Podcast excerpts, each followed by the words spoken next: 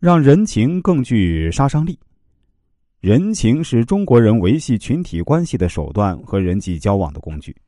假如朋友之间不讲情面，友谊就会淡漠甚至消亡。因此，如何交友就有一个如何做人情的问题。人情是朋友之间的必然要素，但是要事前权衡利弊。有害自己的人情尽可能不做，有弊的少做。排除以上几点，朋友的人情不但要做，而且一定要做足。做足包含两个含义：一是人情要做完整，二是人情要做充分。如果朋友求你办什么事儿，你满口答应没问题，但隔了几天。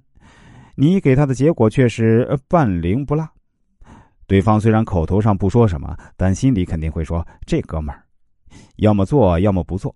这做一半儿还不如不做，帮倒忙。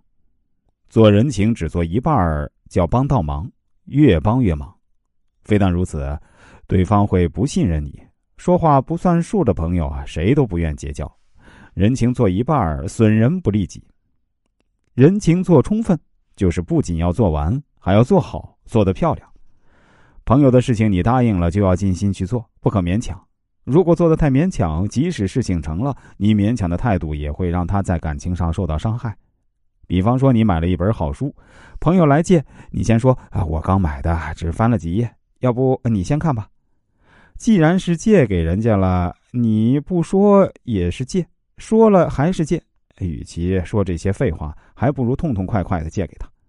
书总是你的嘛，想看的话，时间长着呢，何不把人情做圆满呢？人情做足了，才有杀伤力，自然会赢得朋友的万分感激，对方会一辈子记挂你。东汉时有个叫荀巨伯的人，一日啊，得急信说朋友患了重症，朋友远在千里之外，他赶了几天的路程，到了朋友所住的城，发现啊，那儿被胡人包围了。他潜入城内啊，见到朋友，朋友让他离开，他不答应，非要和朋友一起。后来啊，这胡人攻了进来，挨家挨户的查，见到荀巨伯和那病重的友人。当胡人问清原委，竟然觉得羞愧，认为自己不懂道义，一个崇尚道义的国家却被自己侵犯，于是就退兵了。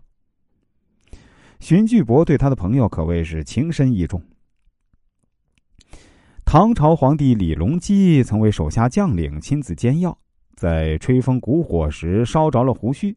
当侍从们赶来时，他莞尔一笑说：“啊，但愿他喝了这药，病就好了。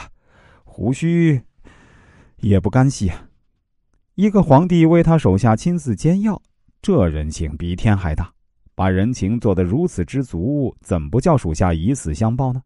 人情的杀伤力啊真厉害。把人情做足，好人做到底，你就要想朋友之所想，急朋友之所急，在朋友陷入困境时，给朋友一个人情，而此时的杀伤力是最厉害的。想要把人情做足，好人做到底，你就要替自己的朋友着想，在他最困难、最需要帮助的时候，给朋友一个人情，此时的杀伤力很大。